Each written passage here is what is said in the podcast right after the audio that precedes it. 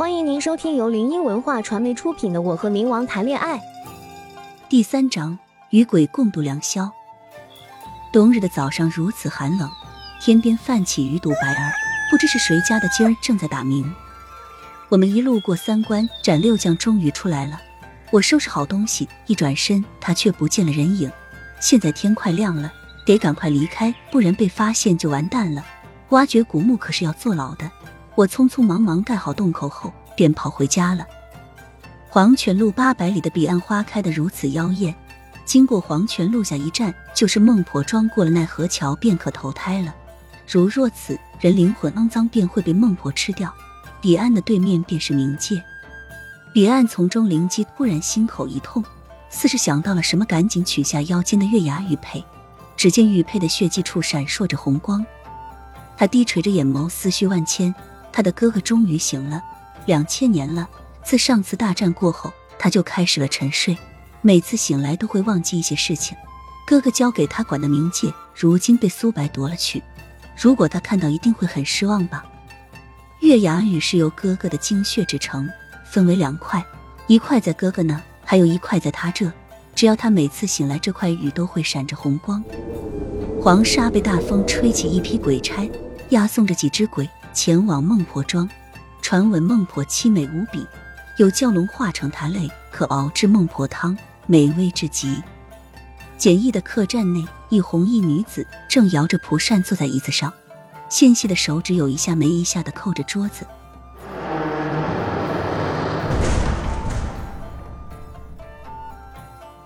大门被人推开，一黑一白之人将几只戴着手铐的人拉进来，道：“哈哈。”孟婆，这下你可有的忙了，是吗？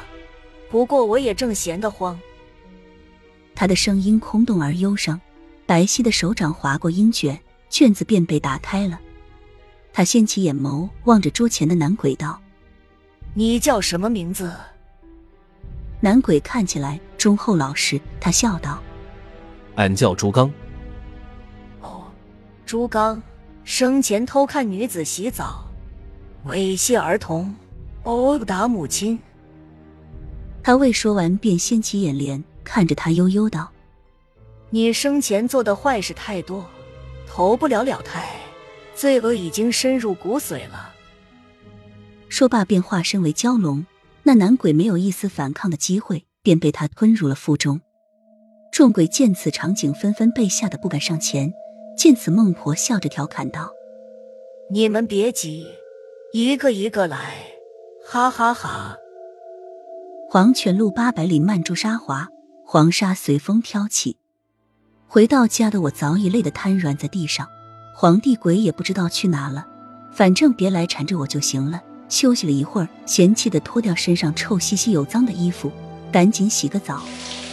热水淋在皮肤上的感觉简直不要太舒服，不知是不是在那墓里染上了不干净的东西。总觉得有镜子里有双眼睛正在瞪着我，吓得我赶紧擦干了镜子上的雾，却什么也没有。正当我以为是自己的心理作用时，脚环似乎是被什么东西缠住了，自己的身体也动不了了。我惊恐的盯着镜子中的自己，只见身后的红衣女鬼正慢慢的往我身上爬，恐惧再次占满了我的心脏。此刻的我徘徊在死亡的边缘。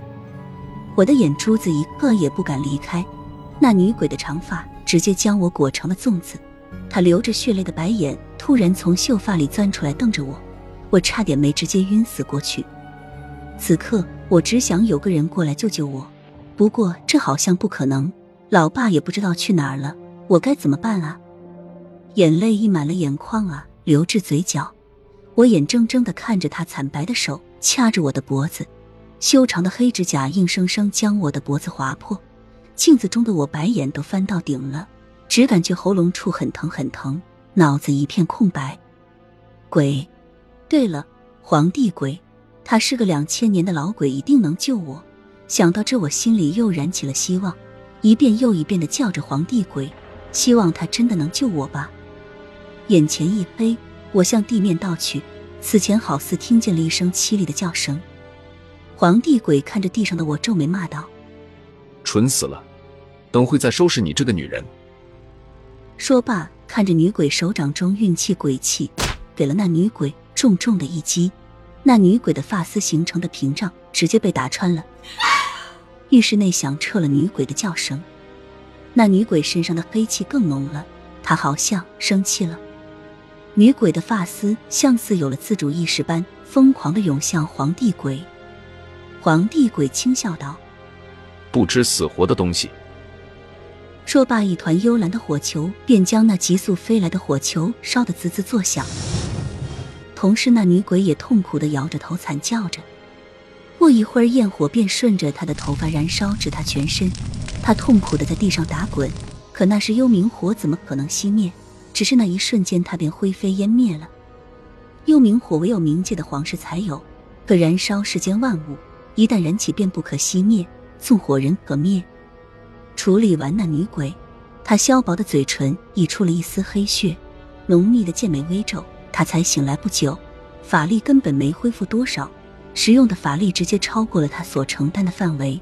若是刚才那只鬼再强一点，恐怕他魂魄就会透明了。